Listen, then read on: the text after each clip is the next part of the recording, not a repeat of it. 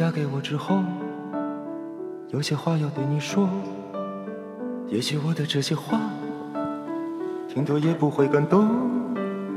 但是你 Hello，大家好，Hello，大家好，这里是是准准风风乐坛，我们是电波兄弟，神经病，不能得一直用，是是是。要让大家有印象。电波兄弟，对。对，嗯，我是卢老师，我是林老师，对，那么今天我们还有一位特邀嘉宾，特邀的业余嘉宾，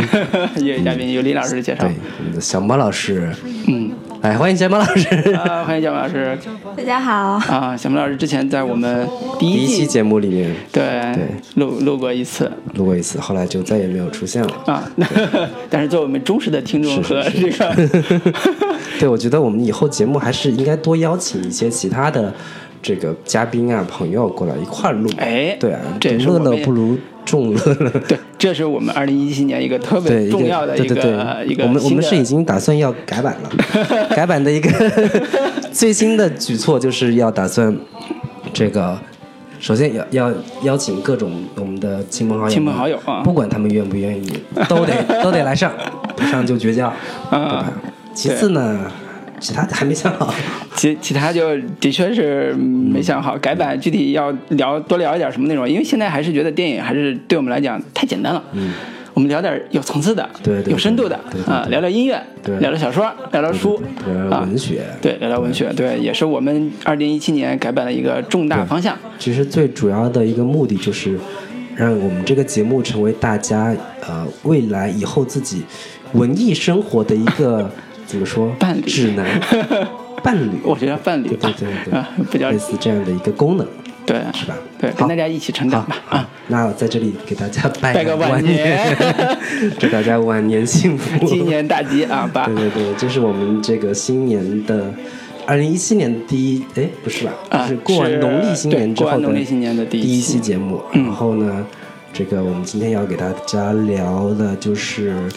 一、嗯那个贺岁档的四部四大神片当中的一部。对，然后我是把那四部片子都给看了的，像那个《西游伏妖篇》，然后那个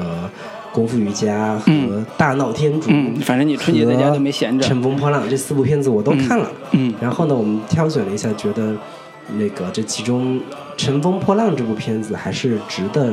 这个聊一下的。对特地挑选了这部《乘风破浪》对跟大，家所以我们把二零一七年第一次就献给了《乘风破浪》。献给了韩寒、嗯韩韩少。对，那对另外一个就是小明老师参加这个《乘风破浪》讨论的一个最核心的一个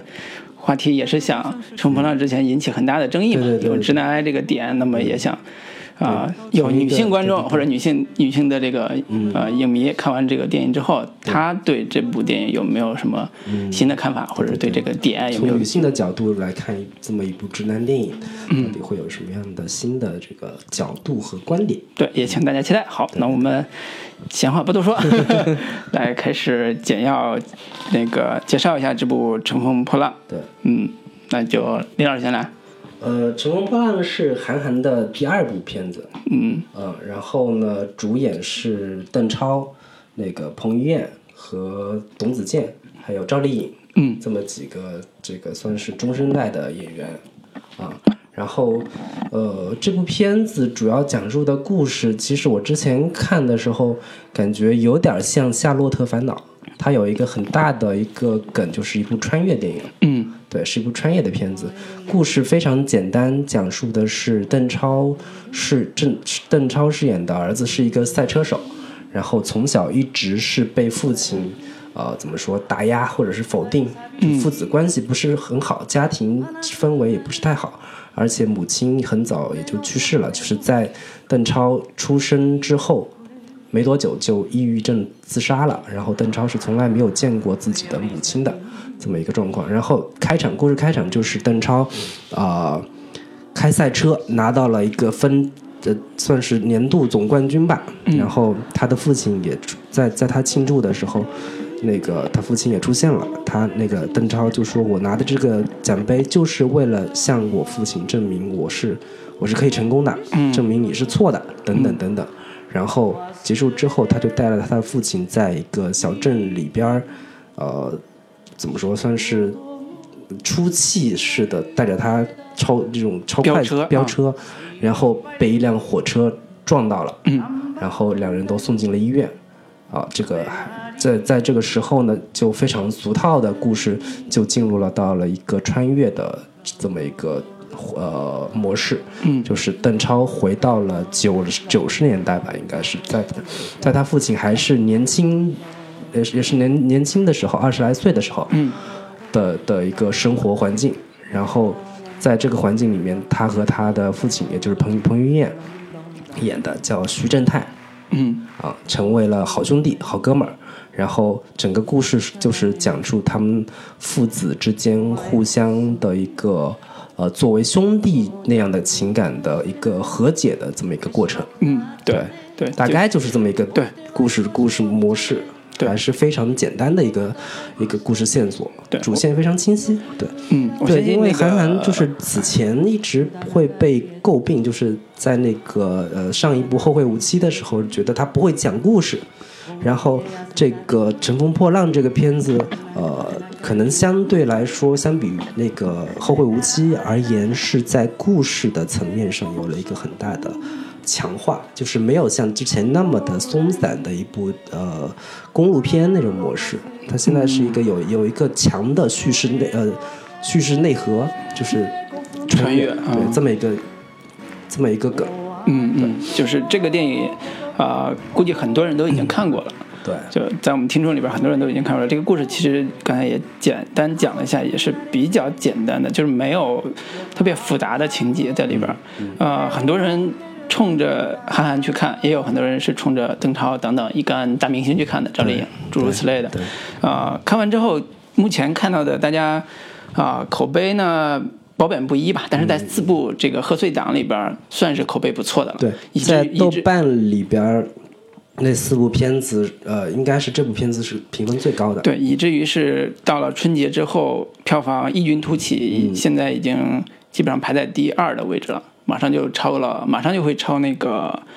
呃，应该是第三。现在是第三嘛，三就是估计还会有增加，可能会在四部里边会可能会排第二，就是目前票房势头也非常好，已经破八亿了，嗯，所以呃，总体上来说是一个很就对韩寒作为导演来讲是一个很满意的一个答卷了，就是票房啊、口碑各方面竟然力压什么徐克 什么之类的。没有没有没有，他那个票房还是比那个《西游伏妖》跟比《西游伏妖》差，但是口碑各方面还是、这个还是要好一些。功夫瑜伽都要差一些，但是口碑是这几部片子里面最高的，是一路逆袭上来。一开始三部片子都是五点几分，对然后现在是豆瓣评分七点零，我记得是、是这样的一个情对，差不多七点零。那嗯呃，我们简单来说一下对这部片子的一个基本观感吧，我们各自都说一下。卢老师先来聊一下，你对这个片子，如果让让你来打分的话，你大概会是打到多少的一个分数？嗯，我基本上会打六点五分六点五分。啊，十分之六点五分。那个我欣赏这部电影里边有很多。呃，韩寒独到的对于自己所谓的喜审美的一些坚持，还有他自己对这个题材的一些把握，嗯。啊、就就打个比方说，他在第二部电影里边依然，即便用了这么大的明星，他依然还是放在他的小镇上去讲他的故事，啊、虽然是怀旧式的风格，但是。在故事的层面上，他似乎并没有意图说我在在这种空间上再做一个大的突破，再讲一个更啊叫什么更容易接受的故事，因为这种小镇故事对很多人来讲还是很陌生的，啊，对有些人来讲是很陌生的。这个点，可能我稍微跟你有一些这个呃呃不一样的看法吧。嗯嗯但你可以先你对，我先先说说一下我的那个观感啊，就是呃，另外一个层面上，我也是呃，在对他的故事看完之后吧，对他的故事有一些不满意的地方。虽然它的整个叙事是比《后会无期》要更戏剧性更强了，嗯看起来故事好像更好看了，嗯但实际上在我整个看完之后，我反倒觉得《后会无期》是这两部里边我最喜欢的，就更喜欢的一部。它就俩。啊，对，就更喜欢的一部就是，呃，《乘风破浪》的故事，其实它的戏剧性是承承载的，还是之前他模仿那部《新难兄难弟》，就是等会儿我们可以细聊了。但是在《后会无期》里边，其实有更多他自己独到的对于故事的理解和把控。虽然是个公路片儿，但是他在讲故事的时候，他有他自己的想法。所以这个从这个层面上来讲，嗯，作为导演韩寒在呃《乘风破浪》里边儿。啊、他的审美依然很让大家去喜欢，但是他的讲故事上依然问题特别大，就是反而在戏剧性的故事上暴露出他的问题特别大啊、这个是我对他的一个不满意的地方。嗯，那林老师呢？你呢？我如果给他打分的话，我大概是只能打到六分这么一个分数。嗯，你不是韩寒的粉丝是吧？我其实讲实话啊、我自己嗯、细想起来，细细梳理起来，呃，韩寒其实是一个对我影响很大的一个人。嗯嗯就是尽管后来我们都可能不愿意承认说，韩寒对自己的文学启蒙，总总比郭敬明对对对对对？韩寒就是作作为一个你的文学启蒙，这事儿太有点有点 low，或者说有就是长大之后会觉得有点儿不愿意不出手，对，拿不出手，不愿意启齿，怎么着也是王小波呀，怎么着也是什么？我是王小波。对对对对，类似这样的一个一个，但确实我，我我讲实话，我的文学启蒙更很大的一部分是从韩寒开始的，我我我它是一个这么理解打开这个大门大门的一把钥匙。对我这么理解你所谓的文学启蒙，其实我咱俩是一都几乎同岁吧，就是在一个年龄段看的韩寒，就在高中前夕看的韩寒吧。这个时候看韩寒的一个最大的启蒙点，不是说他写的有多好，而是说他的勇气和他的所谓的少年的这种气质是、呃是很容易打动人的。嗯，就很容易说，原来 跟我同辈的少年，他可以凭借他的文学才华达到他的所谓的成就，然后就有一点。呃，启这种启蒙的，也就让你有勇气去走这条路那种感觉，而不是说他真的是在你文学成分上有多大的滋养。呃呃，其实这是我理解的，我对我我的理解。其实是，呃，韩寒让我开始有了文学的自觉，嗯。就是他让我开始知道说，我觉得他写的那个东西，嗯。首先我我很喜欢，嗯。我觉得很好玩儿。嗯。其次是我也可以去尝试模仿他的写作方式去写，嗯。并且写的时候我很开心，写他那样的这个嗯。小俏皮的东西，那种很很多小聪明的那种字句，我觉得很好玩儿，我觉得很有意思。嗯，所以是以至于让我开始喜欢上了文学。对，所以啊，我觉得这这啊这是题外话。然后我们回到嗯这个电影来说，我之所以只能给他打一个及格分的原因，主要是我觉得他的这个剧本其实是让我相当的不满意的。嗯对他的他的这个叙事，你你就是呃，你刚才说对于《乘风破浪》跟《后会无期》这两部片子而言，你可能更喜欢《后会无期》，嗯。但是对我而言，这两部片子在嗯某种意义上，它的缺陷是一样明显的，嗯。就是《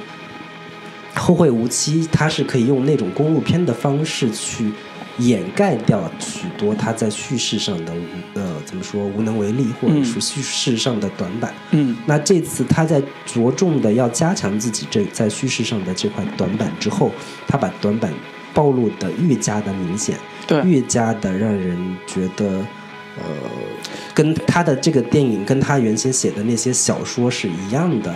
呃，怎么说？有有某种相 相似的这个嗯差的这个成分，嗯对这个这个地方是我觉得比较让人不满意的。嗯，那你喜欢的点呢？我喜欢的点还是说，嗯，尽管它有很多这种呃，在我看来是很很小小聪明的很的那种俏皮话，嗯但至少它的那些笑点，它的那些喜剧点是有效的，嗯是很好的，能够达到观众的这种在呃在怎么说，在贺岁档在春节档的那个档期内，他们需要的那些那些笑料笑点，正好是八零后那一代所。呃，愿意去接受或者是喜欢的那种笑点，所以你是按照喜剧片的对我是按照喜剧片的这个角度，我我我很多东西，我这次回家之后看到春节档的时候，很多片子我都是按照这个标准去、嗯嗯。去看的。它在这个档期内，嗯，它能达到很好的喜剧效果，能达到很很好的让观众去放松，嗯。去忘记很多这些琐事和烦恼的这么这么一个嗯。呃商业标准上去衡量的话，它能达到这个要求，我觉得它就它就是挺不错的。嗯，OK，嗯 OK，好，那咱俩那聊完了对，，小莫同学，对，你想 小莫同学，这个因为平常感啊，对去电影院，嗯，都很少发表意见。对对对，这次没有很少发表意见，是我们没有给人机会表达意见。看完这个《乘风破浪》之后，你会有什么样的一些看法和和和观点呢？我觉得就是看的时候还觉得挺愉悦的，就整个电影看起来都觉得是说，嗯，代入感挺强的，就回到了那个年代一样，嗯，然后包括是说就呃他们一家人之间的那个感情也挺深的，但是就结束之后再细想一下的话，其实里面很多就是故事上情节，我觉得是说。嗯，说不通。嗯，我觉得是，但但是吧，又某种程度上又能说得通，因为你是做了一个梦。嗯嗯，所以如果是说这个梦境里面是混乱的，所以好像也还行。嗯，但是如果说你去较真儿去想的话，就觉得很多东西都想不通。嗯，哎，那你这个电影里边，你有比较喜欢的明星吗？在里边？啊，你是冲着谁去看的？邓超。呃，我其实是冲着韩寒这部电影去看的，因为你你从某种意义上来说是韩寒的一个粉丝。呃，以前是吧？以前是、对，还是为了但是其实其实看这个电影之前，我也在想要不要去看，嗯，因为呃就是在看这个电影之前，我在网上看到一些是说这个。就相当于是说这个韩寒已经变了，类似于这样的一些言论，哦对，包括一些负面的对这部电影的评价。一个是说这个电影吧，就是从很多情节上来说，是抄了那个叫什么《新难兄难弟》，对。然后再有一个就是是说它体现了很多直男癌的一些言论，所以我之前在想要不要去看，但是之前其实我还挺喜欢那个《后会无期》的，嗯所以就去看了。嗯，春节期间我觉得其他的好像也没什没什么想看的。去看了之后吧，我觉得是说直男癌那一段，就大家都觉得是说直男癌那一段就什么。呃，那首歌是吧？很有争议的那首歌，我觉得还好，就是因为它穿插在剧情里面，觉得还行吧，就能解释得通。嗯，并不是说一定是，我觉得是过过度的解读了。嗯，那那这部电影里边你最喜欢的一段是什么？我最最喜欢其实就是他和那个赵丽颖，嗯就是邓超和赵丽颖站在门口，他们俩说话那一段。嗯他们俩说话那一段的话，就觉得很动容。然后就是讲他讲他的身世，然后他讲他的，嗯，然后两个人看似是说的不相关的，但是就全都在讲一件事情。啊，编剧水平到了呀，潜台词很丰富啊。其实沈沈萌老师那个为为我们引出了这个片子的其中的两个两个话题点吧。对，其中一个就是关于这个此前那他们发布的那首歌，就是被指指责为就是一个憨憨的直男癌宣言这么一个话题点。嗯，对，以及是说这部片子在上映之后，很多人都觉得特别像一部老港片，叫呃《新难新难地》云难地对，嗯。我们我们一个一个聊，就是关于这个直男癌这个点。我们要不这样，对。先把那个歌儿放一遍，好好好，然后放完之后，我们就着那个歌儿把这个直男癌这个点聊一下，这样的话就能很清晰说为什么大家会觉得这是个直男癌电影，嗯以及在上映前大家抵制那么多的一个最核心的问题到底在哪儿？其实我们刚才也听放过一遍，对刚才片头的时候，对对对对，片头放过，但是这次完整听一遍。嗯对，我们再给大家听一下，大家注意一下这个歌词。对，主要注意歌词。好，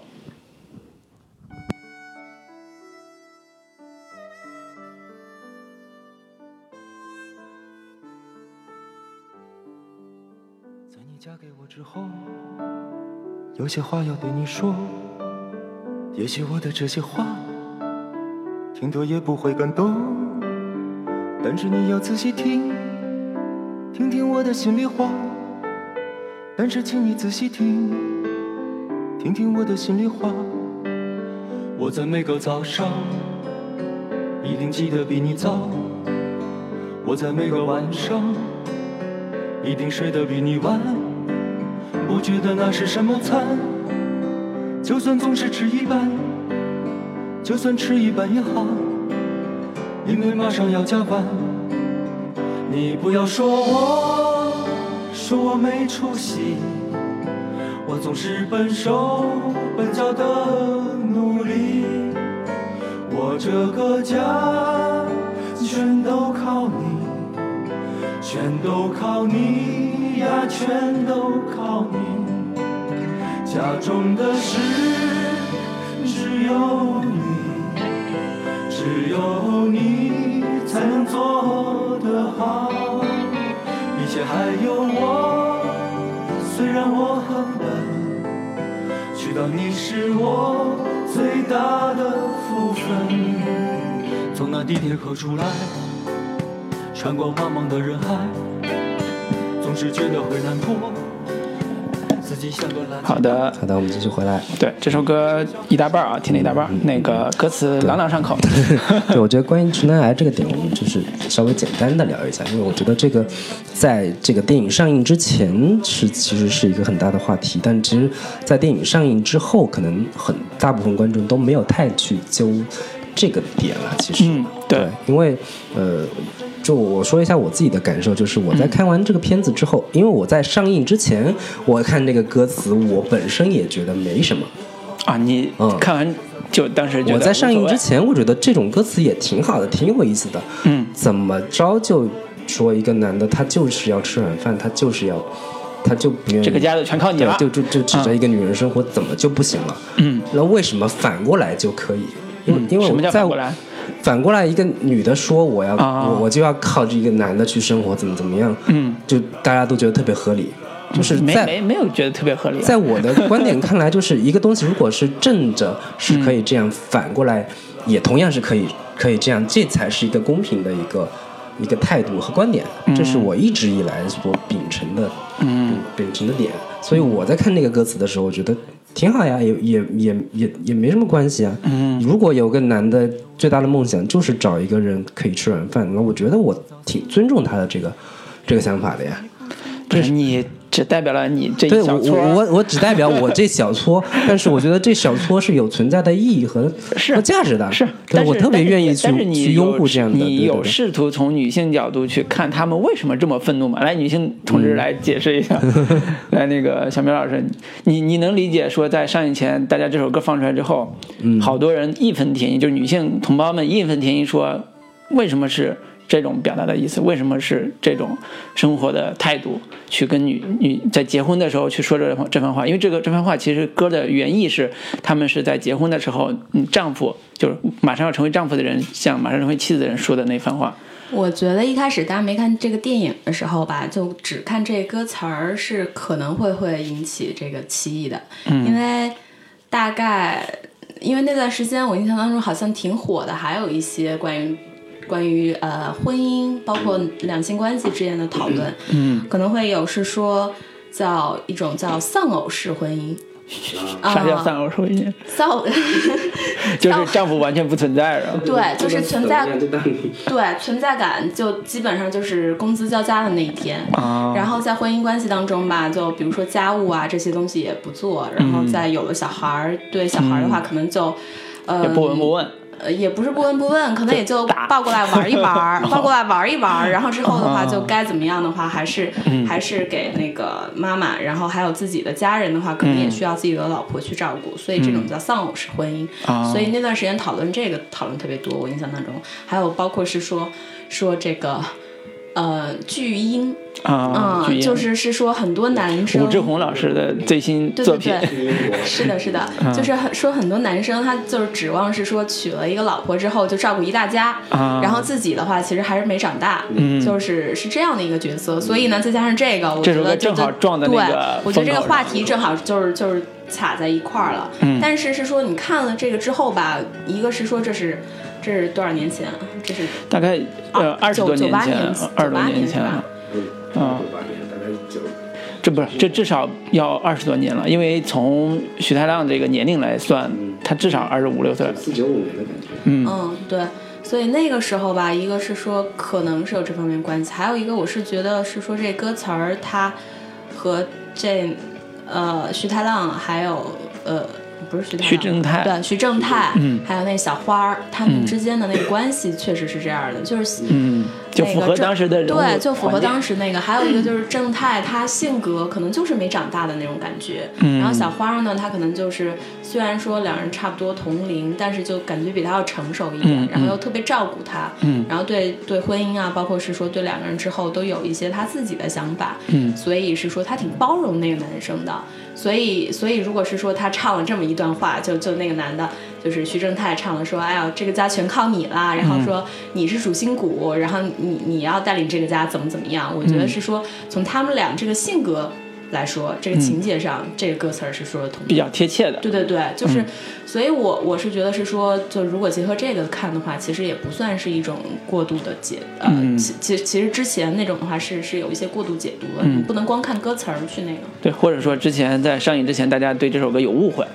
看完电影之后，原来这个电影所表达那个时代感和那个主题是那个年代的一个风貌，所以这个歌正好贴上了。对对对也就是这个误会也就消除了，所以上映之后大家也不会在这个点点子去争了。对嗯，但是很还是很奇怪，说实话，这个歌出来之后，女性反应就是女女性同胞们反应这么大。就其实其实这个就是就是我我我我是觉得这是我国 新形势下女性主义抬头之后所形成的一股，在我看来是逆流。逆流是吧？还不是因为，因为是因为是说那个，就当时还有一些关于韩寒本人的讨论，就是说。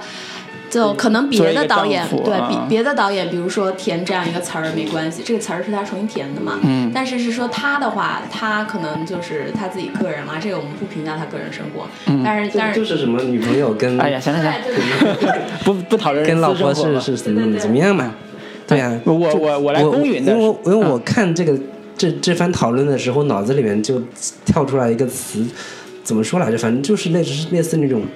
什么田园女性主义，田园。就是怎么说本土本土女性中华田园女性主义者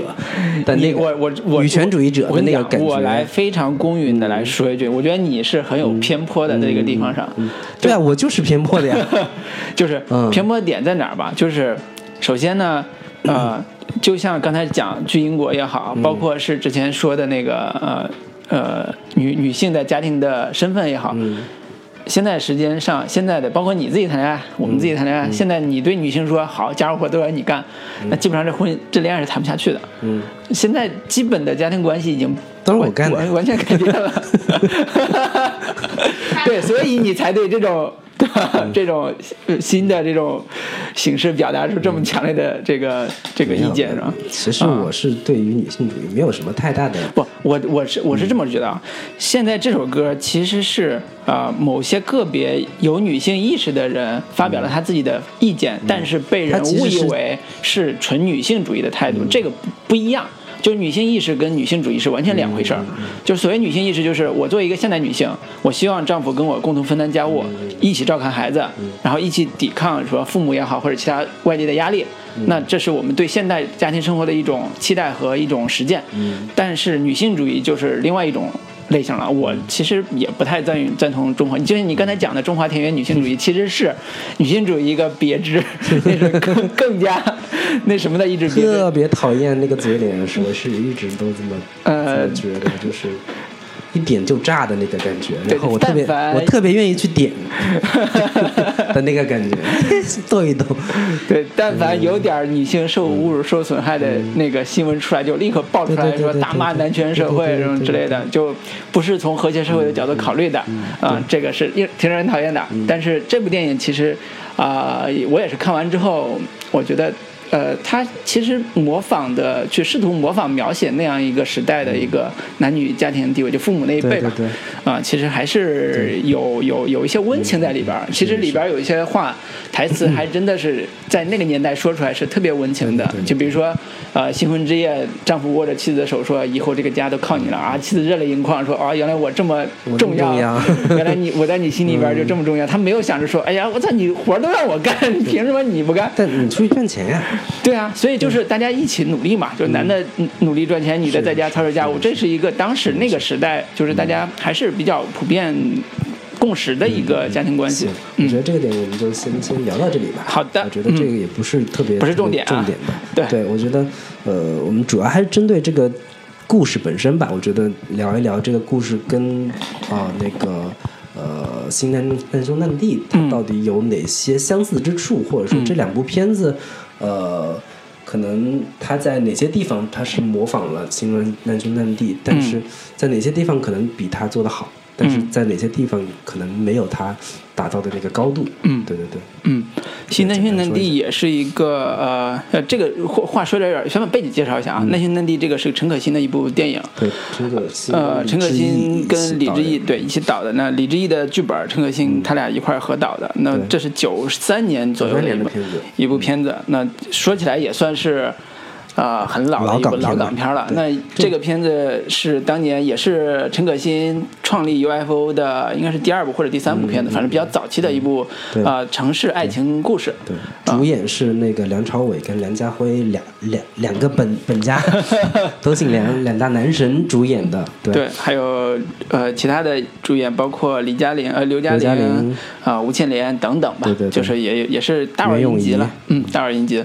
嗯，那么这个故事简单来说，其实刚才讲后，呃，像刚才讲《乘风破浪》，那么这个故事，呃，简单来说也是一个父子关系主题的，那么也是在最开始，啊、儿子。穿越回到他爸爸的那个环境里边儿，对啊、只不过呢，我觉得还是大概讲一下区别吧，这个、这样会更更更分辨的更清楚一些。就是但是是首先我是觉得总体的这个创意，两者是非常非常相似的。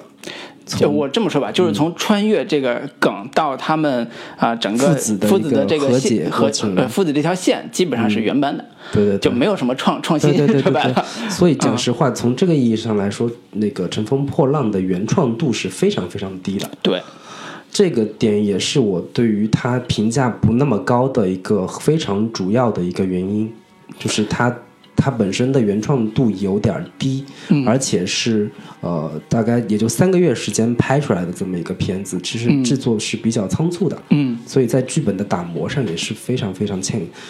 有有欠缺和欠考虑的一个地方。嗯，那么我们呃，其实对比一下《乘风破浪》跟那个《新难兄难弟》的时候，其实会发现《新难兄难弟》的主线情节是非常明确的，嗯，就是它就是那个呃。那个男主角就是这个梁朝伟梁朝伟演的这个这个男主角，回到他父母那一辈的那个环境里边，他父母都健在。嗯，他跟他那个父母在一起生活的时候，发现他爸爸喜欢了那个女孩，就是他未来的妈妈。嗯，那个女孩是个富家子富家女。富家女然后呢，富家女当然很喜欢这个穷小子，他爸爸这个穷小子，但是他父母那一代呃不愿意。嗯，这样的话，主题就围绕着他爸怎么去娶到他妈妈这样一个主线情节来开展的。对，其实 我觉得这个故就是呃，新难兄难弟的故事的很大一部分笔墨是放在他爸跟他妈嗯。的两个人的感情的一个如何去去怎么说一步步加深的这么一个一对个线索。对对中间有很很多的，就是他爸他妈相相爱啊，包括受到阻碍，最后又突破这种克服阻碍？对，突破阻碍，然后成为夫妇的这样一个呃非常完整的情节线。对他这个梁朝伟扮演的这个人，其实负责的就是帮助他爸爸，嗯，甚至帮助他妈妈，嗯来完成这个事儿。但是中间他的人设有点坏，有点小坏，就没有那么呃伟光正，就是他不单是帮助他爸来。泡他妈妈，嗯。还要帮助他的所谓的舅公，就是妈妈的那个对。大老板，就是大富豪来挣挣钱、做生意。就是当时香港房地产正是如火如荼，他就去买楼啊、做生意，就是有点那种那种啊、投机取巧那个劲儿。所以整个故事的趣味性也是非常足的，跟那个时代也是贴得非常近。对。呃，有很好的这个看点。我我简单说一下，我是觉得那个《乘风破浪》跟《新难兄难弟》相比起来，还是有一个差了一个档次的这么一个呃感觉。嗯就是如果要给呃《新难兄难弟》打四颗星的话，《乘风破浪》大概只能打三颗星，这么一个一个一个差别所在。从作品嗯的角度来讲是，嗯我是觉得一个很重要的一个原因，呃，是放在说，呃，呃，《新难兄难弟》的完成度是要比那个《乘风破浪》要好很多的，嗯。尤其是关于父子的这条呃，就是冲突线这这个点上来说，嗯。呃，《新难兄难弟》是有这个怎么说，呃，意识形态表达的，嗯。它是有一个非常明确的价值观传达的，嗯。就是你看那个梁梁家辉演的那个角色，嗯。是非常代表那种香港左派的那种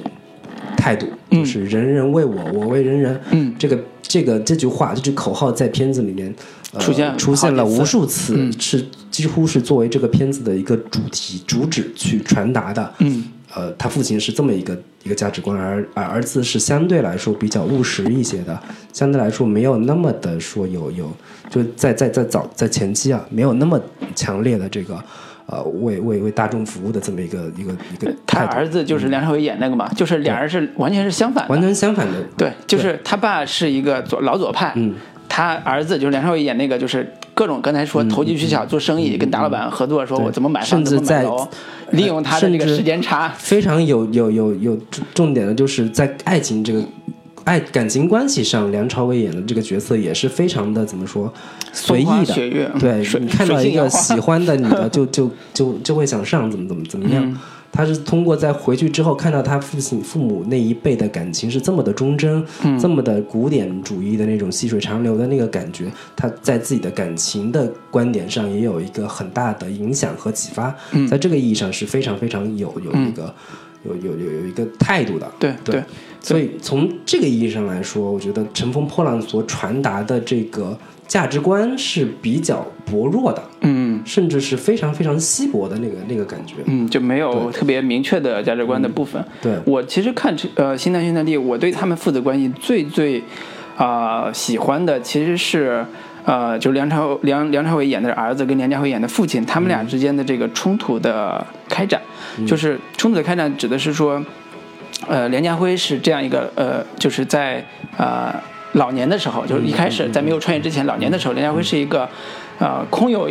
打嘴炮就是天天说我当年多英勇，我当年怎么怎么怎么怎么着，怎么去救人，怎么着。但是他儿子看他看他的样子，就像他是一个老废物一样，对，说话非常不客气，就是你就天天在家胡胡说，然后就是就是就是那种父子关系是极其恶化的父子关系。所以从这个意义上来说，我对这个故事最大的不满是在开头。嗯，对，就是对尽管乘风破浪的对对对，那个乘风嗯破浪这个电影最大的不满是在开头，是因为小小王同学是开头就没看，没看到，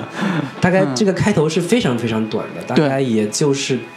五分钟不到吧，对，五分钟不到，嗯。然后就迅速的进入到了穿越的那么一个一个事事件。嗯。那《星难兄难弟》前面开头是大概二十来分钟去铺垫他的父子关系是如何的。尽管呃《乘风破浪》的开头在赛车那一段是挺精彩的，就是很少我们几乎很少能看到这个国产片子里边去这么这么去呈现赛车的整个就是赛车手的视角。嗯他在车里边怎么样听那个引引航员怎么去跟他嗯传述，然后嗯左就是打方向盘怎么怎么样的，嗯我们在国产片里面是挺少看到的。因为但国产导演都没有像韩寒一样有赛车手经对对验。，这个也是韩寒本身的他的一个嗯呃车手的一个卖点嘛。嗯那前面这一部分，他在关于父子关系的铺垫是非常非常简略的，是相当相当的仓促的一基本上是非。常功能化的对，点出来就是几乎都是通嗯过台词去简单的表述说，呃，那个我父亲怎么样，从小就是不看好我，我喜欢赛车，他让我去开开什么医院的医院救护救护车啊等等，都是通过特别简单的这个语言去表述。然后他跟他父亲的关系，以及他母亲的死，对他来说到底是有什么样的影响和刺激，也也没有太清楚的去交代。然后，呃，迅速的就进入到了一个穿越穿越的那个那个那个世界里边去了，穿越到了九十年代嗯，当中去了。就说白了，父子关系的那个冲突都没有对突说的特别清楚。对对对，你反观那个新难兄难弟是非常非常清楚的。对在这一块儿上来，他回家之后跟他父跟他父亲有一段大争吵，嗯。说他父亲就是一个非常失败的人，以及对他他父亲本身的这个。呃，种种种的以前说，以前经历过什么，他的老老老老伙伴们，他们的现状是如何的，然后以及他刚刚去抓了一个贼，并且看一看人家就看起来像是这个生活所迫，就把人给放了，嗯。啊、就这么这么，然后然后还交代说他以前什么华东水灾的时候，嗯，几乎要把家去抵押了，去就是房子抵押了对对对对类似这种这种情节是交代的很清楚的。然后儿子对他父亲也是破口大骂说：“嗯你这辈子就是个 loser，就是个失败者，你你怎么你这样怎么对得起我妈？怎么怎么怎么样等等的，都是交有交代的非常清楚的，嗯。以及是说那个。呃，很快他父亲就被那个他放走的那个贼回来之后打伤，进入到了去进医院了。嗯，这个时候儿子才产生说，哎呀，可能我父亲我以后我这辈子可能见不着他了，万一他就这么死掉的话，嗯他万一就醒不过来的话，会怎么办呢？他产生说，我要去了解我的父亲，他的以前他的生活到底是什么样的。嗯他有一个相对的自己的一个主动性。嗯这样，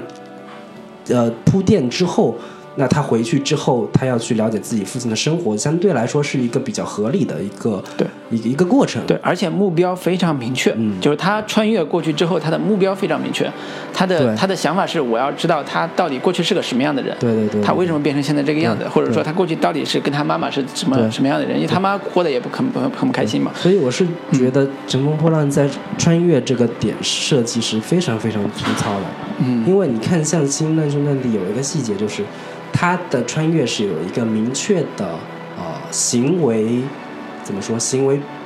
标志的，就是我跳到一个许愿的坑里，而且当晚是月亮跟彗星有一个什么什么天象交汇的这么一个点嗯，啊。我觉得这个有有这么一个标志，嗯，呃，当然，当然，这没有这个也行啦。就是嗯你进入到那个世界之后，梁朝伟马上就说，呃，第一个反应是我要回去，嗯对我不能一直待在这儿，莫名其妙，我怎么就瞬间我就接受了呢？对他尝试说我跳回去那个坑里面会发生什么样的，结果没有回去，嗯他只好继续待在这里。而反观邓超进入到了九十年代之后，他迅速的就就融入那个就融入了那个环境了，感觉就像那个就生活在这里的人一样，他那个种感觉。乘风破浪一开始就是穿越过后那一段，其实写的特别的没有逻辑。就是嗯首先进去之后发现说，哎，那是我小学老师，嗯然后跟小乐打招呼，小乐说你谁啊？对你我说我是谁谁谁啊？他说你不是那家长那谁吗？他说我不是啊。然后结果接着他在路上遇到一个劫匪，然后劫在跟劫匪斗的时候遇到他的嗯他的父亲然后这就碰上了。对，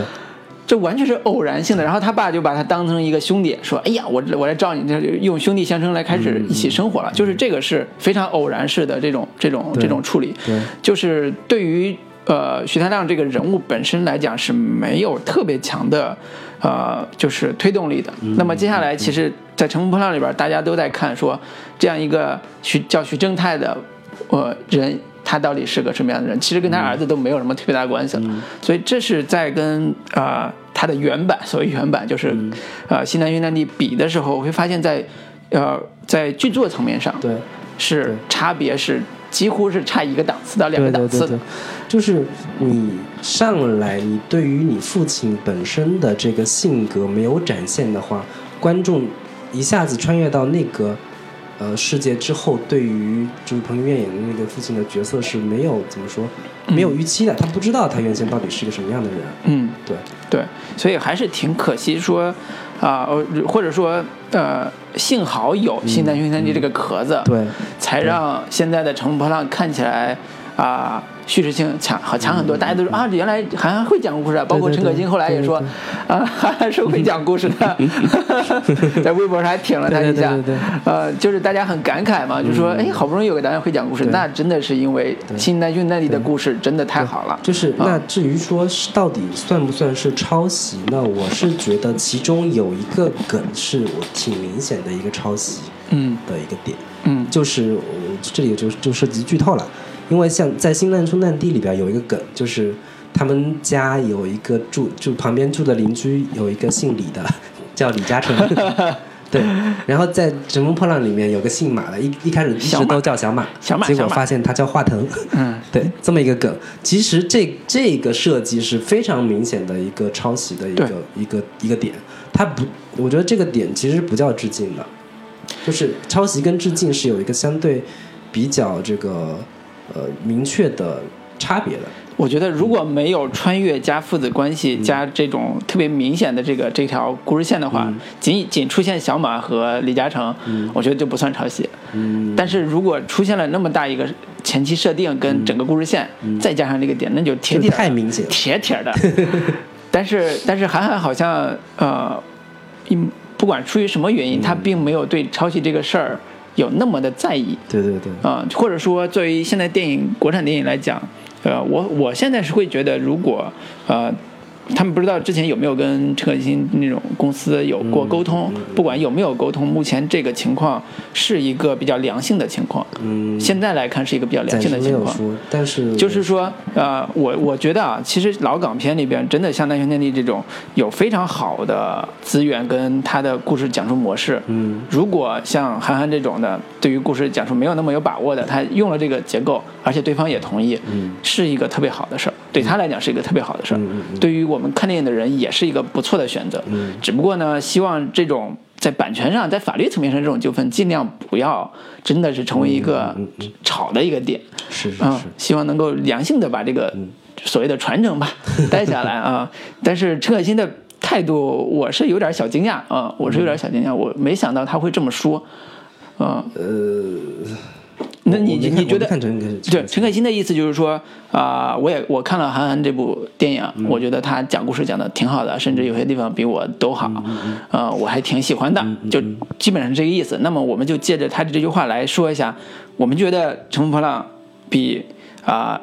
西南云南地好的地方，或者说，我们猜一下那它我我们它好的地方在哪儿啊个？放首歌，然后这在一首歌之后回来，我们再来具体聊对说这个《乘风破浪》比《新难难兄难弟》超越的地方。对尽管我觉得它好的地方这个超越是有限的。哎，我们可以多分析一下。还好，行，那我们再来一首这个《乘风破浪》当中的一首《在雨中》。哎嗯，，经典主题曲啊，在雨中嗯，，马上回来。好的。在雨中，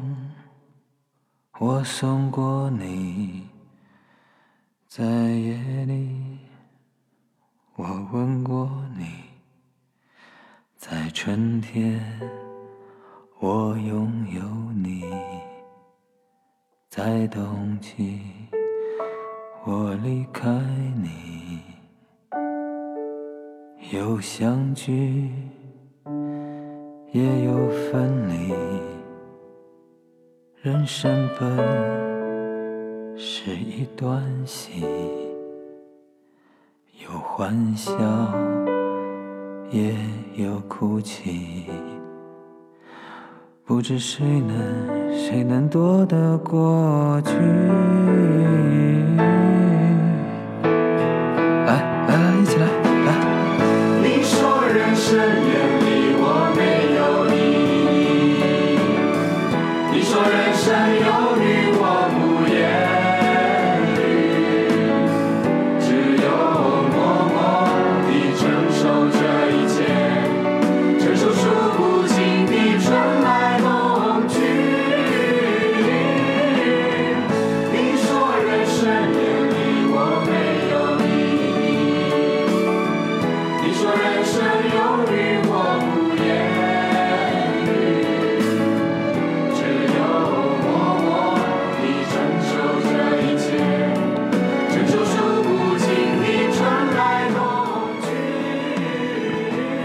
好的，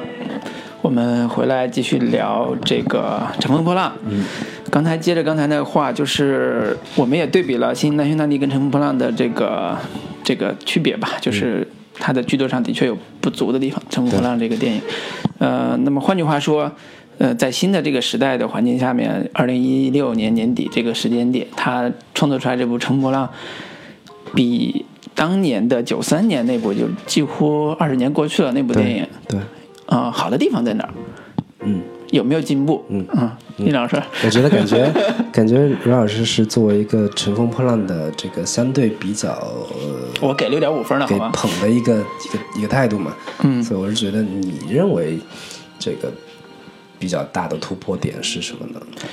我这我呃，简单一句话来说，我不我不会用突破点来形容这个、这个这个它的点吧。我我我会说，一代人有一代人的审美。对，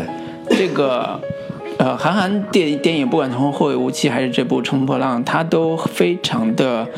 有他的技巧去把他的审美嗯呃，或者他选择的审美给拿出来呈现给观众，这种审美是非常在这个时间点非常贴切的，或者说我很喜欢的。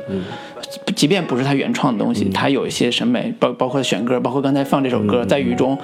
还非常老的一首歌，经过重新演绎之后，特别的舒服。嗯。啊，它有一点人生的小意味在里边儿。嗯。啊，就是那个那个歌词里边有一句话说。你说人生怎么着艳丽，我没有言语什么的，我就类似这种，他他他把啊二十年前流行的歌拿过来之后，他重新复古复嘛，就算是。重新又调了一下它的节奏，然后让你听的时候好像没有那么的艳俗，嗯。没有那么当时。如果你二十年前听的时候，我小时候听，我觉得你完全不会喜欢这歌，嗯。但是反倒我现在会喜欢这歌，就是他的选择跟他的调整，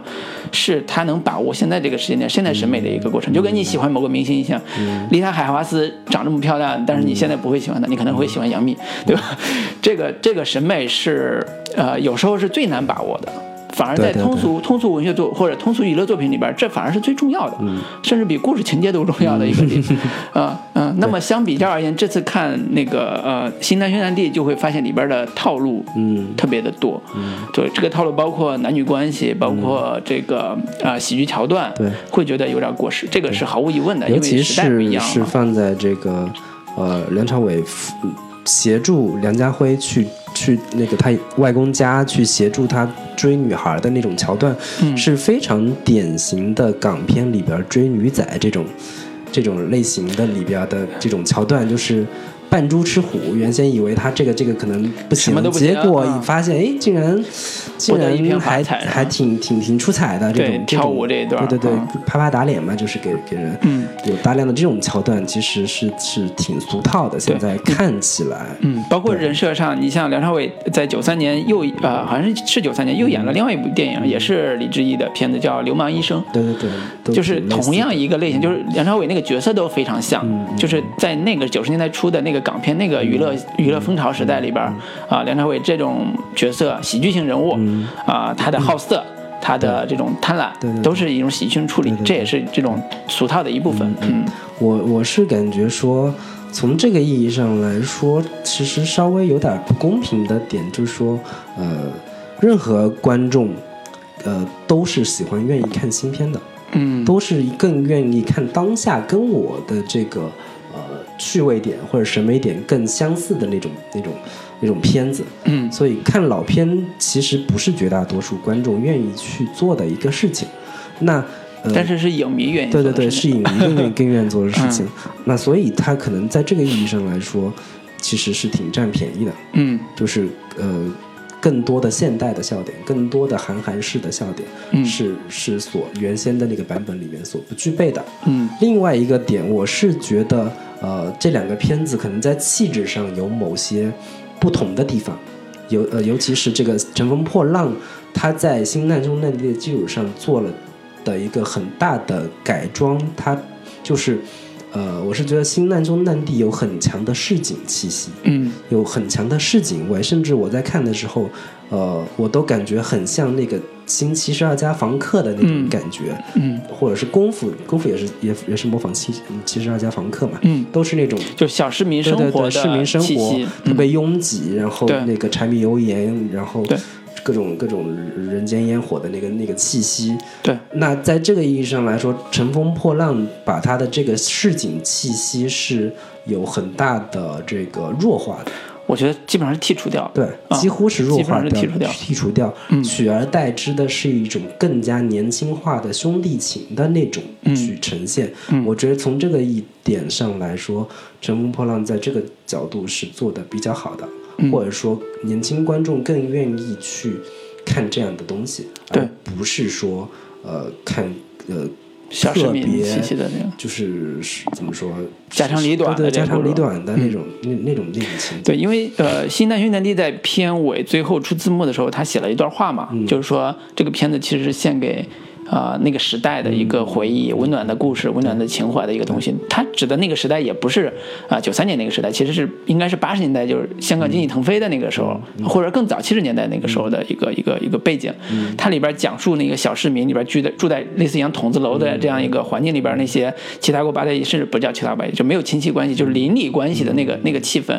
呃，我看的时候是特别的打动我的，就是就是它它有非常强的这个世俗气味。它故事所要表达的主题有关，就对是我为人人，人人为我嘛。对。它是一个比较宽的、比较大的一种这种对，所以价值观的反应所以它的主题上有很非常强的时代印记跟时代表达，嗯。就是在《难兄难弟》里边，《新难兄难弟》里边，他试图去还原当时那个时代的一些气息，嗯。通过这种邻里关系，通过就是老左、老左派这种、这种、这种个人的气质啊就还原那个时代的一些典型的风貌。但是在《乘风破浪》里边，这个试图是完全没有的。对它它会没有任何的试图还原那个时代的任何的关于时代的真正的生活气息的东西，它只是抽离出来。比如说特别典型的几个场景，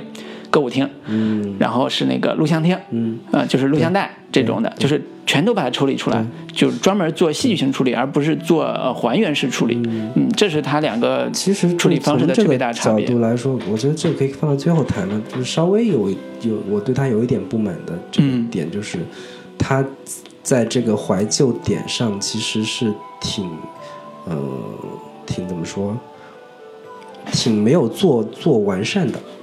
就是嗯呃就没有还原这个概念。对对对其实说白了就没有还原说那个时代到底是什么样的一个概念。他他他有这种怀旧气息，嗯他可能有通过几句台词去展现这种怀旧气息，比如说，那个我是不是希望说那个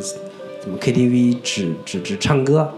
什么洗洗脚城只只只捏脚，嗯，洗澡堂洗澡堂对对对，类似类似这样，然后说什么去洗澡。呃，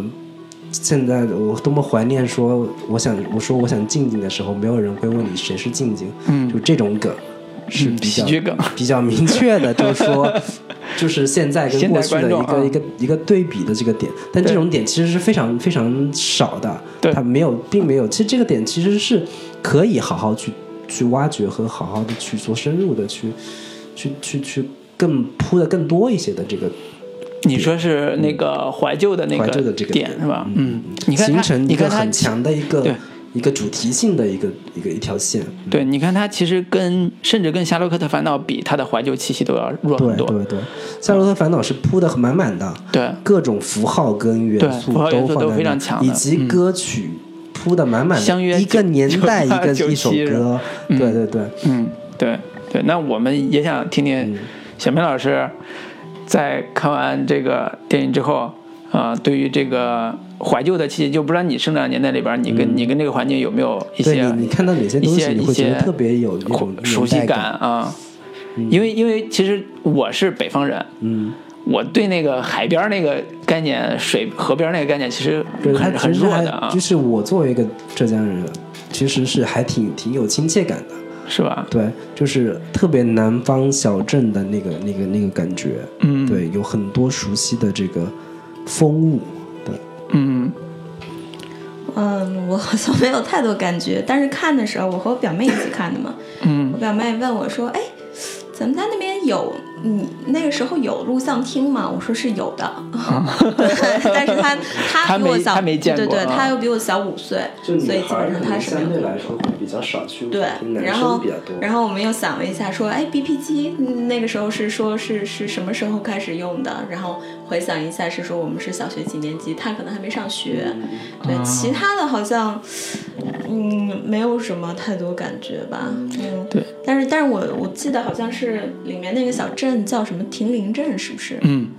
我印象当中好像是因为以前我也看很多韩寒的书，对韩寒韩寒书里面是不是出现过这个？对他这个镇他他的那个公司当年都叫听林什么哦，嗯对，我说呢，就就听到这个名字的时候就觉得，所以说的这个故事的起点还是韩寒的家乡嘛。对，对说的说白了还是在韩寒家乡的一个更多的是一个个人私人记忆的对一个寄托，对他他可能并没有说要照顾那么绝大多数的这个人的一个呃怎么说童年记忆或者怎么样，对，或者说他他还是很我反正这次看完之后，我对他第二部电影里边这个对于家乡的这种处理，我还挺喜欢的。嗯，就是当一个导演拍完一部几亿票房的电影之后，第二部电影一般都会拍的比较的更商业，更大的对更大的环境，他他科幻的元素，对对对，或者说至少是都市吧，或者说你至少有都市这个环境嗯。吧，就不管是乡乡下还是自己的家还是都市，它都会掺杂的很多，嗯。因为拍出漂亮，因为拍的漂亮。但是在第二在这一部里边还没有这么选择，其实这也是我说的他所坚持的东西，呃，有可能是时间的问题，但是但是他至少。呃，在呈现作品上，他还是很坚持说这个地方对我来讲很重要，所以他试图去表达的更多一些。从这个意义上来说，我是觉得韩寒是一个，嗯，他的创作来说，我觉得是相对偏窄、偏窄的。嗯，就我我对我对他的一个一个判断，就是说，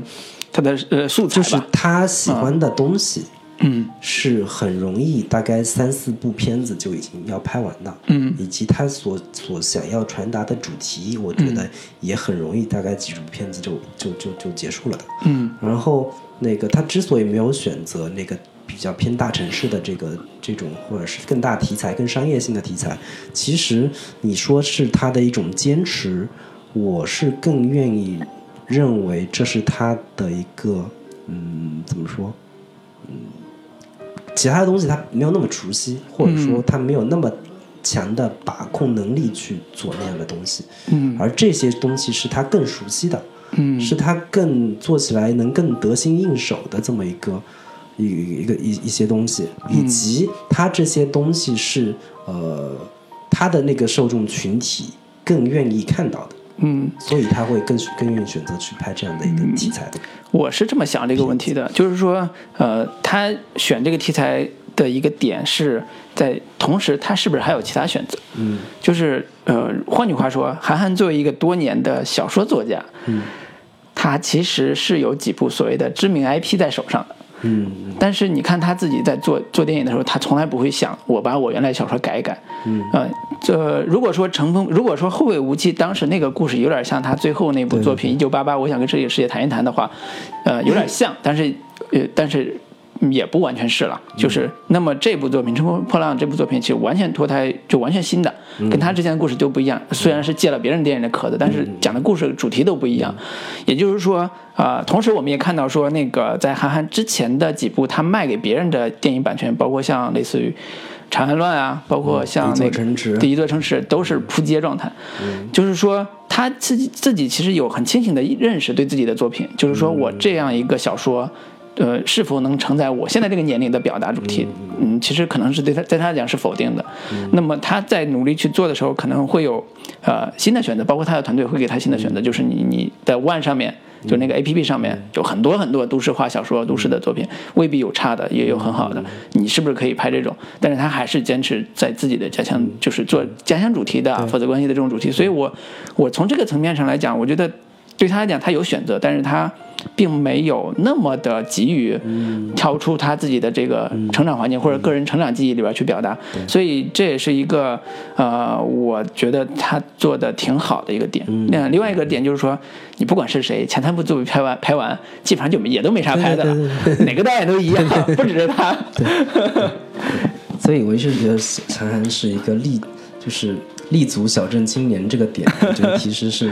某种意义上跟那个郭敬明要立足于拍 那那种比较装逼范儿的那个那个都市化生生活的这个，就是某嗯某种的一脉相承的这个对，跟他的这种趣味是真的是一脉相承的。对对对嗯，嗯，那这一趴我们就先聊到这儿。好嗯下一趴重点聊一下这个电影本身当中的几个人物，我觉得我们可以简单的去做去做一些分析。嗯对对对，嗯，那行，我们放首歌，然后把最后一趴留给这里边的人物。呃，我们来也是想想想看看，说这里边哪些人物是我们觉得特别的有有有性格或者特别有代表性的，然后哪些人物是我们觉得处理的特别不好的。啊，好的，行，那我们就来一首这个《别送我》。好的。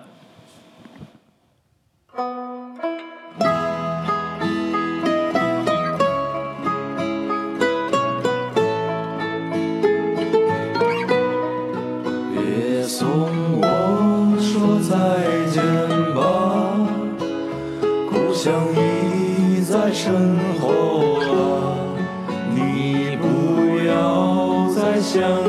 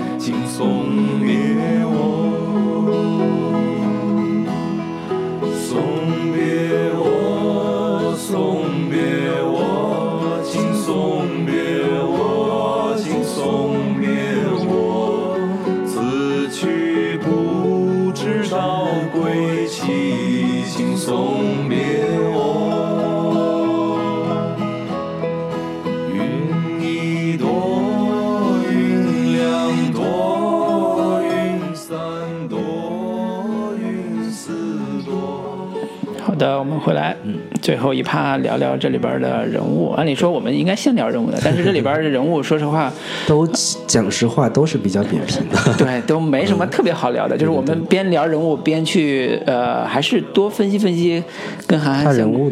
对跟韩寒相关的一些创作的元素吧。就是这样的话，我们聊的范幅幅度会更更宽一些。对对对，嗯，那李老师，你这里边你最喜欢谁啊？嗯、首先我是不太喜欢邓超这个角色，你首先排除法。对我也不太喜欢先。说你为什么不喜欢邓超吧？我是觉得邓超这个角色吧，特别的模糊，嗯，就是这个角色，这个角色本身是不立体的，特别的不立体。嗯他嗯，他的性格由来没有，嗯以及说他怎么说呢？嗯，他在前期刚上来就是赛车手这么一个一个一个角色，嗯。呃，作为一个家庭不是很幸福，然后跟父亲有很大的矛盾，这么一个人物的话，跟他的后表进入到那个穿越世界之后，立马成了一个逗逼，成了一个很很快可以跟他父亲成为一个好朋友的这么一个喜剧式的人物，是完全撕裂的。嗯是完全不合理的这么一个一个一个设定。嗯那我觉得就这个角色就有点莫名其妙。你如果没有前面的这个这个铺垫的话，我我觉得倒也还能还能理解说，嗯，就是一个年轻人，嗯就是就是生活在这个小镇上的年轻人，我觉得嗯都还都还是可以理解的。嗯那从这个意义上来说，我这个角色本身就就就在我看来不是很成立的这么一个、嗯一个一个一个角色。嗯那其次呢，彭于晏这个角色呢，我是觉得，嗯，相对来说，相对比邓超这个角色更讨喜一点。我我是这么觉得，因为他人更夸张嘛，更更可爱、更漫画感的那对种，特别中二嘛。是有点像他，我觉得韩寒是很很很，就是有很多借鉴了这种漫画电影、漫画当中的一个人物塑造的形式。比如说，他这个角色就比较类似于樱木花道这样的一个感觉，对，嗯，就是有点樱木花道。对，有点傻傻的，有点这个，这个就是有点二逼的那个那个感觉。就我理解就是特别中二，就是说他特别像，就是我们那个成长环境里边有一个有一些人看了港片之后，自己天天想着自己是是扛把子那种劲儿。对对对对对啊，这这片街都是我罩着的，你以后遇到谁你给我提我名字什么类似这种，对，有点那个那个感觉，他会更可爱一些。嗯。啊，呃，他他只是相对来说，那其他的像什么六一呀，我觉得嗯。也是有很大问题的。六一的问题就更大了，对对对对对，嗯六一的问题就更大了。嗯然后赵丽颖这个角色几乎是非常非常淡薄的一个角色，就是没有几乎存在感非常非常低。嗯那尽管她是作为一个非常重要的一个角色，但是她的存在感是非常低的，这条线处理的也非常奇怪。嗯，那相对来说，可能我是比较喜欢李荣浩演的那个角色，我因为他作为一个歌手。他能把一个对对对，能把一个黑帮老大演的这这么的这个呃 有板有眼，主要是因为台词少，对台词少，然后那个就眼睛小。对眼睛小，然后占了两大便宜。跟几乎就就就，我是觉得对他的印象还是比较深刻的。啊。对对对对，演演他挺容易出戏的。这么一个黑帮的这个角色，对，嗯。我是是是挺喜欢李荣浩的表演的。啊，李荣浩老师的表演啊，那我就不排我就不排除了。我简单来说，我呃整个看完我会对啊、呃那个呃徐峥泰。就还是那他爸爸这个设定，就是那个彭于晏。演的这个这个角色，他本来这个角色的一些特点，我是觉得他塑造的还不错。就角色上他有一些在剧作层面上都已经塑造好的一些特点，比如说，呃，他为了塑造他这个小混混这个形象，呃，给他配了一个摩托车，那个摩托车是个很很好看的摩托车，是个在我们那个年代就是怀旧时代那个里边是一个经典的道具，就是一个人特别的拉风。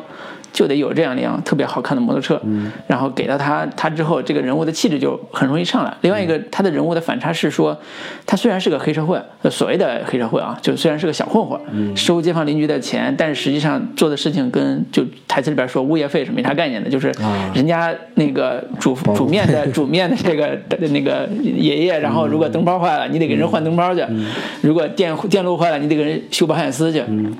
就是它是服务性功能，你知道吗？不是那种欺行霸市型功能。对对，所以这种反差性设定，我觉得是对这个人物特别加分的。虽然出现的非常短，但是特别可爱。呃，我是觉得这样的话，呃，对于这个设计是呃特别有效的。嗯，我就是挺喜欢这个片子的主要的情怀担当就是彭于晏演的这个角色，对就是韩寒努力的想把这个嗯片子当中的对于某些怎么说，他们那个年代的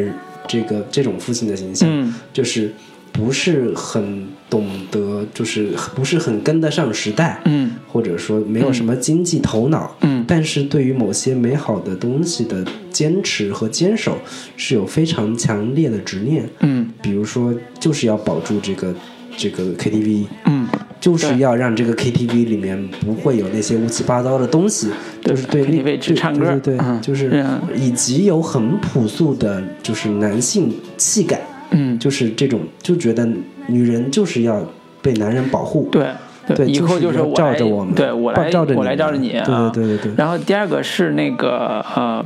张本煜演的那个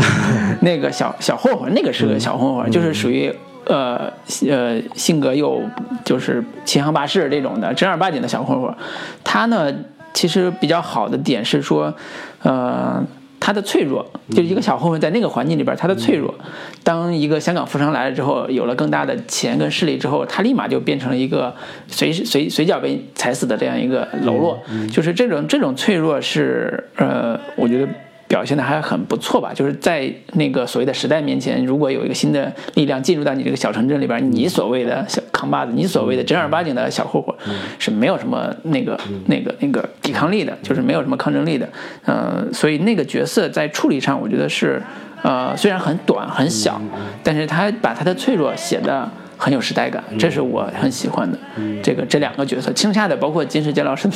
那个，真的不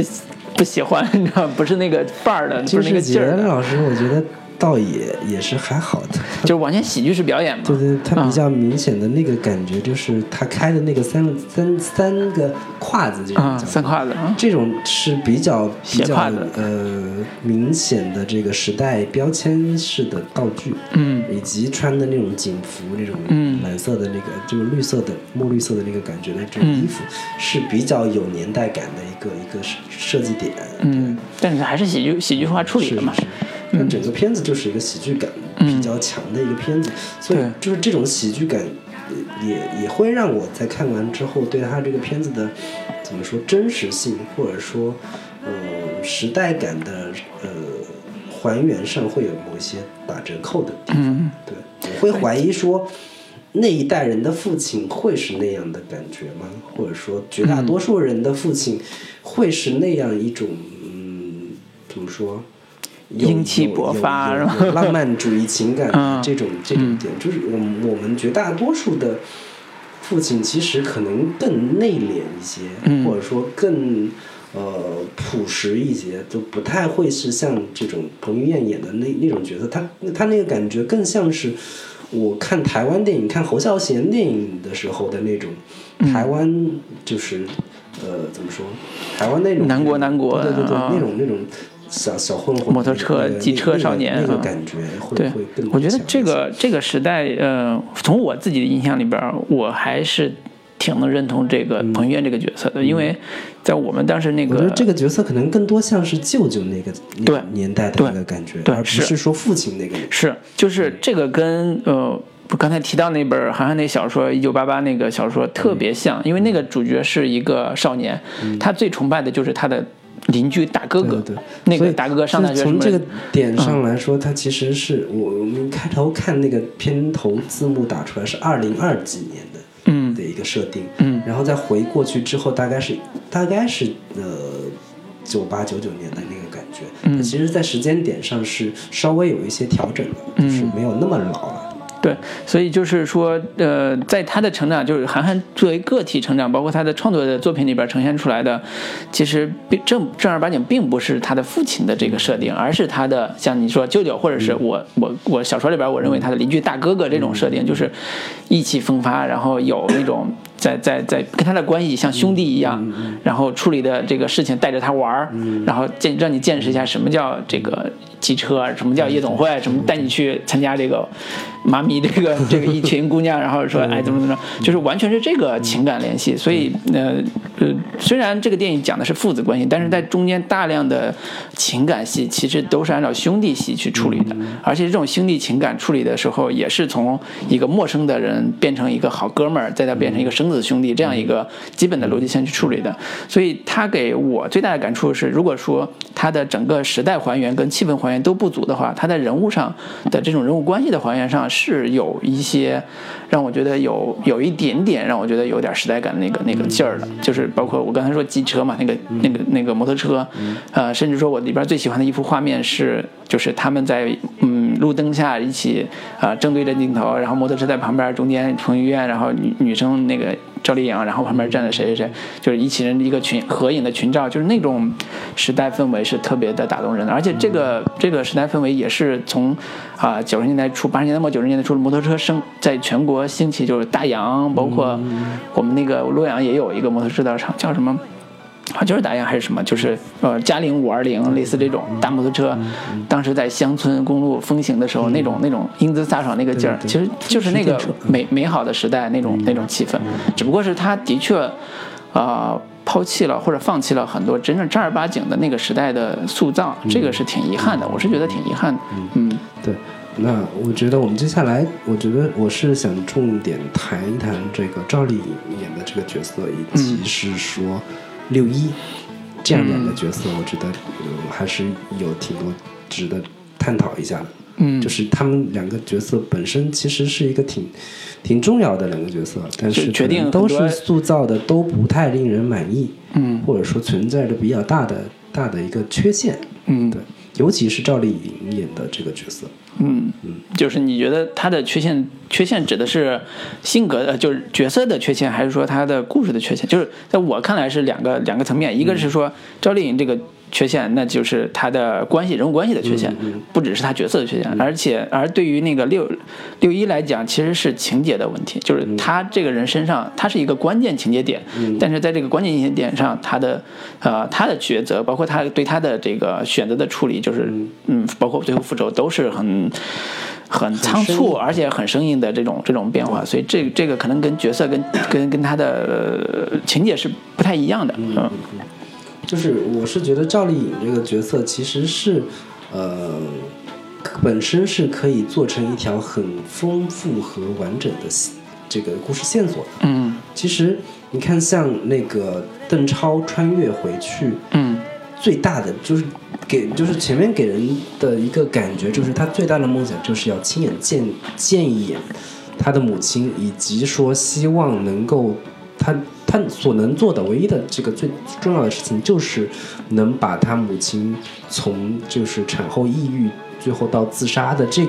个线给掰回来。所谓的就是所有的这种穿越都是要改变命运嘛，或者改变当时的这些历史事件等等。那这条线本身是是一条比较能能做故事的，或者说比较能产生比较好的这个戏剧点的一个一一条线，但是这整个故事当中几乎没怎么太去交代，嗯。反而是利用了他妈这个点，是做了一个比较类似于伦理梗喜喜剧伦理点嗯，就是这么一个一个，就是差点就是要跟他母亲发生了关系，然后最后发现原来他母亲本来叫阿花，嗯，牛爱花，结果原来他要改名字叫张素贞。对啊。对对对，这个这是一个在故事一开始的一个悬念，就是他妈到底是谁？是故事一个《How I Met Your Mother》里边，你妈妈到底是谁？这个是一个悬念，啊，那这个到了这里几乎就很快就马上把这条线给对。砍了，就不做了，不往下弄了，就知道啊，原来你真的是我妈，嗯。啊，那就完了。然后以及最后就是刚才沈毛老师说的，他在那个门口跟他母亲，就邓超跟他母亲有一段谈话，这一段谈话就他他就是在韩寒的意图里面当中，就是我有了这段谈话，呃，我的这个他母亲这条线就就就略过去了，我再不弄了，就是不不去重点去谈，了主主要是做他父亲父子之间的这个这个感觉。嗯但是我是觉得这这条线你给他放弃了是非常可惜的。嗯嗯，这我觉得韩寒也能知道放弃非常可惜，所以他彩蛋里边儿 有一个补救措施。但但我觉得也是还挺 对，这个是呃，对于我我说实话，对这里边赵丽颖的扮装装扮还真的挺惊艳的，我还这真还挺喜欢的。就是那个以前看电视剧什么不觉得，因为小小乖乖巧巧的一个小女孩嘛。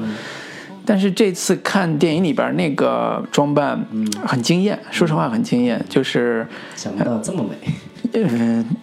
想不到这么有味道啊！没想到一个小女孩现在也长大了啊 就是以前是小萝莉那感觉嘛，现在就觉得的确是有女人味儿的那个那个气质了。呃，但是得就像你刚才讲，很可惜是，我是觉得她在人物关系的张力上没有做好。为什么呢？因为，嗯、像那个像那个呃徐正泰这种这种性格的一个男人，就是那么张扬，到处四处的去，啊呃呃撒撒泼这种人，呃，他的女女朋友两两种类型，一般一种是能罩住他的，一种是死心塌地跟着他的。能罩住他就是那女的更泼辣，能跟他就是罩住，这是这没有。那第二种是死死死心塌地跟着他的，呃，这种死心塌地跟着他的就是现在的牛爱花，也就是张素贞的一个设定。但是这个人物关系其实会呃。表面上就是说，应该会有一个反差，就正常逻辑是有反差的，就现现实生活层面上也是，就是表面上是死心塌地跟着你，但是他也有他的坚强和坚韧的部分。那么这种部分其实是一个你因为有因为是深爱也好，因为是爱情也好，因为是某种原因也好，它必然是有所呈现的，不然的不然也不会说我最后。呃，在产后抑郁自杀这个这个点，就是在这种性格的逻辑上来讲，性格的这种这种命运上来讲，性格决定命运这个这个这个这条线上来讲，应该是在他性格上是有一个特别呃脆弱的点是要铺出来的，要不然的话，他最后那个命运就是一个特别没有道理的，对，所以这是我对他这个性格嗯不是那么的丰满的，就不不丰满的一个原因。其实你你想，他死心塌地跟着呃徐正太。那么爱他，那等他等他那个徐正太要去复仇，为他那个所谓的六一复仇的时候，他是应该是有态度的。这种态度是就是戏啊，嗯，这个戏不管是隐忍也好，反对也好，还是支持也好，那都是戏。这种戏是非常有有感情的对，是有张力的。这个是在后半截，就是我觉得后半截几乎就是崩塌式状态，就是剧情崩塌式，就是所有的就是顺拐，就是为了复仇为了送礼，然后我去打一架，没打过，弄死了，弄死之后我就为了复仇，我就再来一架。就。是最最莫名其妙的就是那个李荣浩为什么要把六一给弄死？对。这个点是完全莫名其妙的，就是彻彻彻底底说不说不清楚，就是为了这个角色你该死的啊，嗯你死了他们才能复仇，对。然后他们复仇，他们他才能会入狱。对对，他才会判六年，嗯，他的他母亲才会自杀，对对对就所有的一连串都成立了，嗯，所以这是编剧偷偷懒或者叫没有能力解决，没办法，就是，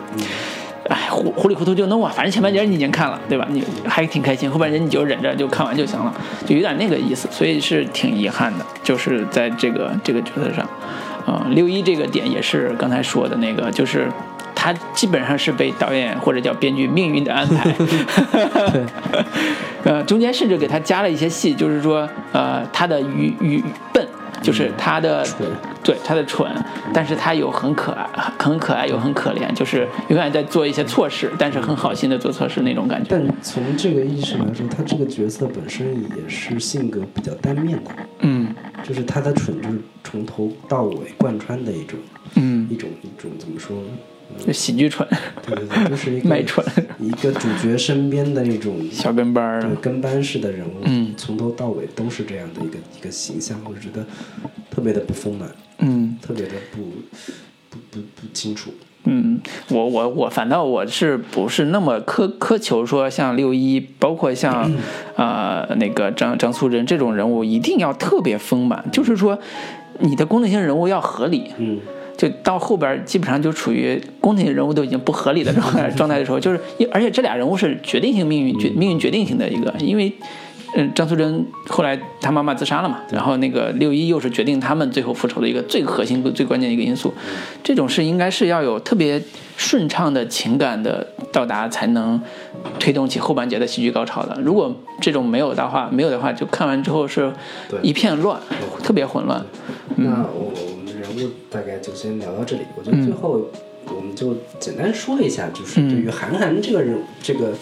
这个导演，我们可能对他未来有什有些什么期待，或者说期待？嗯或者 说你有什么对他这个 片子，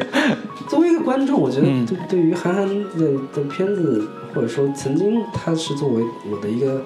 一个怎么说引路人、一个偶像我对他有一些什么样新的这个认识和看嗯法。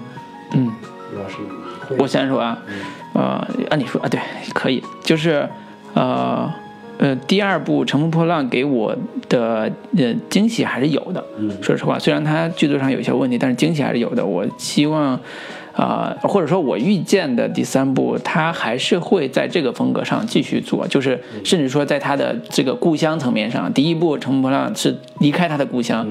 呃，这个角度来写的；第二部是回到他的故乡来写的。那么第三部可能还是围绕他故乡里边的那些人和事儿来写，呃，形成他作为一个作者的故乡三部曲吧。我我可能会觉得这种可能性更大一些。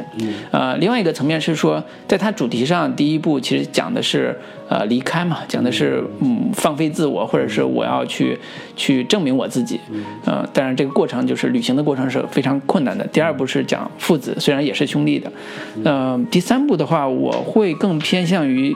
呃期待他讲一讲他的感情、情感。情感。就是所谓的情感，指的是他真正的对爱情的态度是什么。这个很敏感，对他来讲很敏感，但是也很有争议，但是也是他，我觉得他是绕不过的一个坎儿，嗯，非常绕不过。就是你看他前两部里边对于爱情的表达基本上是失态的，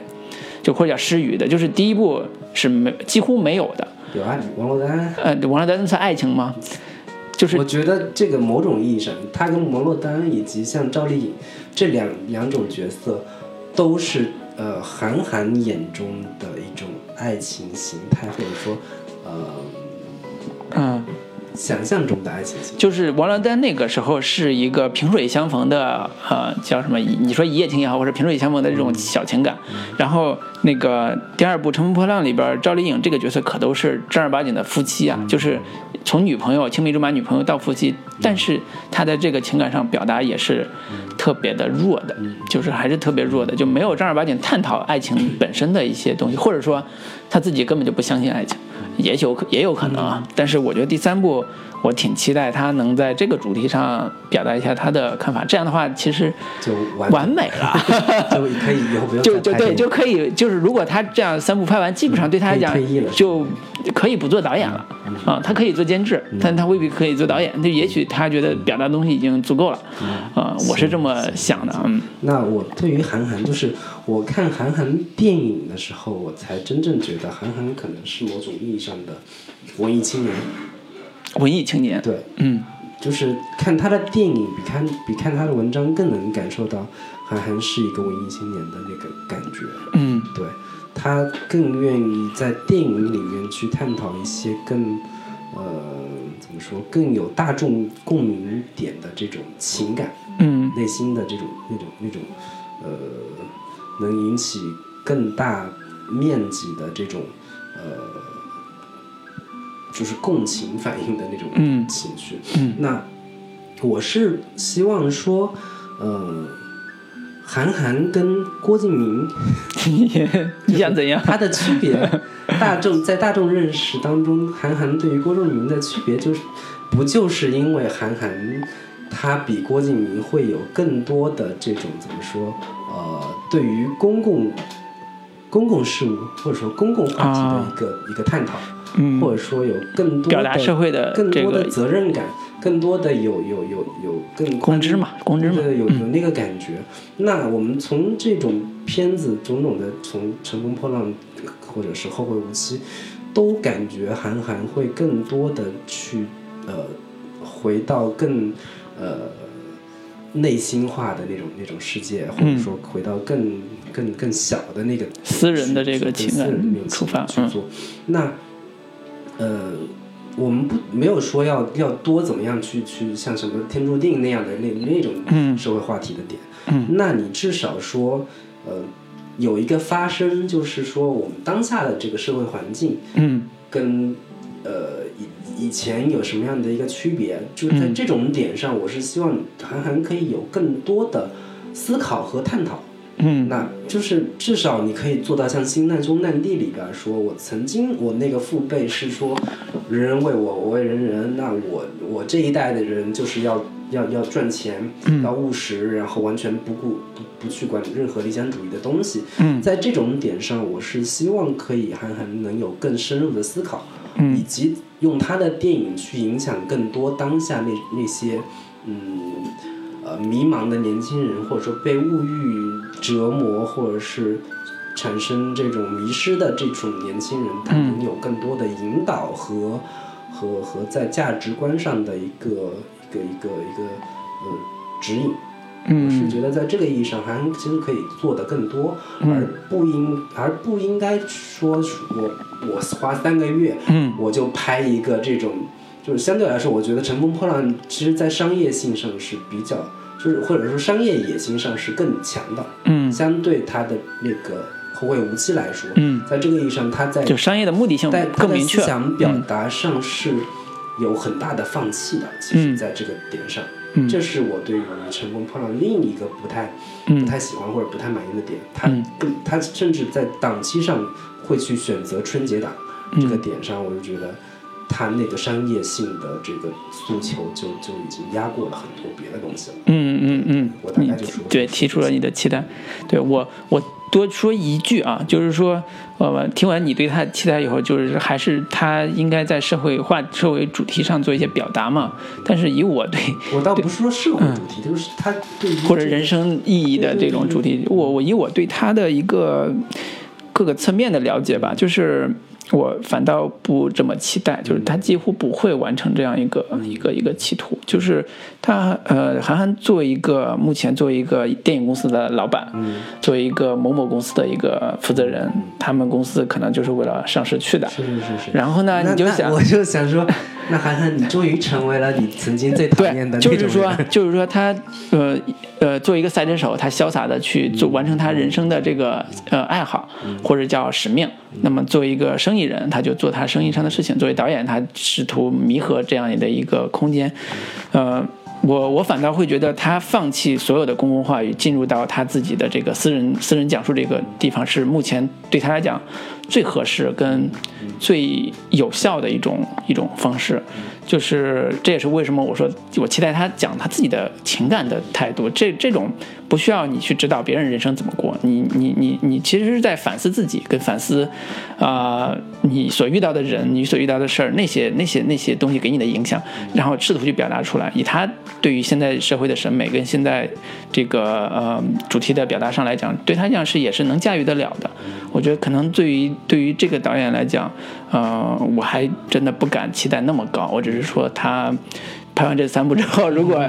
呃有有有一些真正的有一些成熟的技巧的话，或者成熟的表达的话，他可能会做得更好。但是有可能这三部拍完之后就不拍了。嗯对我我也是希望说呢，韩寒能够更任性一些，或者更嗯，更随着自己性子去做一些。呃，就是至少对影迷来讲是个好事儿啊。对对我们今天聊的有点长了，对，还是坚持一个半小时，说好的改版呢？说好一个小时之内结束呢啊不。改了不改了，就这么着吧。啊，开心就好。行嘞，那我们这个这期就跟大家聊到这里。那下一期我们可能可能呃会变主题，可能会变方向，对吧？敬请期待可以可以就是改版，就是从电影再聊到书，再聊到别的什么东西，我觉得可以有一个新的区分。对。本周我们就比如说我们本周觉得有有哪些东西可以推荐给大家的，然后对。做一个梳理，对对对，大对。概是这么一个好的，也敬请大家期待啊。让我们最后给大家来带来一首原，就是那个开头那首男子汉誓言的一个日本版，嗯，对，听一下这个两版之间有什么有什么区区别？我觉得日本版更好听一些，活好像日本版的气氛更活跃一些对。对对嗯，关白宣言，大家可以对着歌词看一下，它里面在讲的讲的，它歌词也是非常有意思的。对我回头把歌词补在那个那个文档上啊。好，那我们今天就聊到这里，好的，嗯，再再见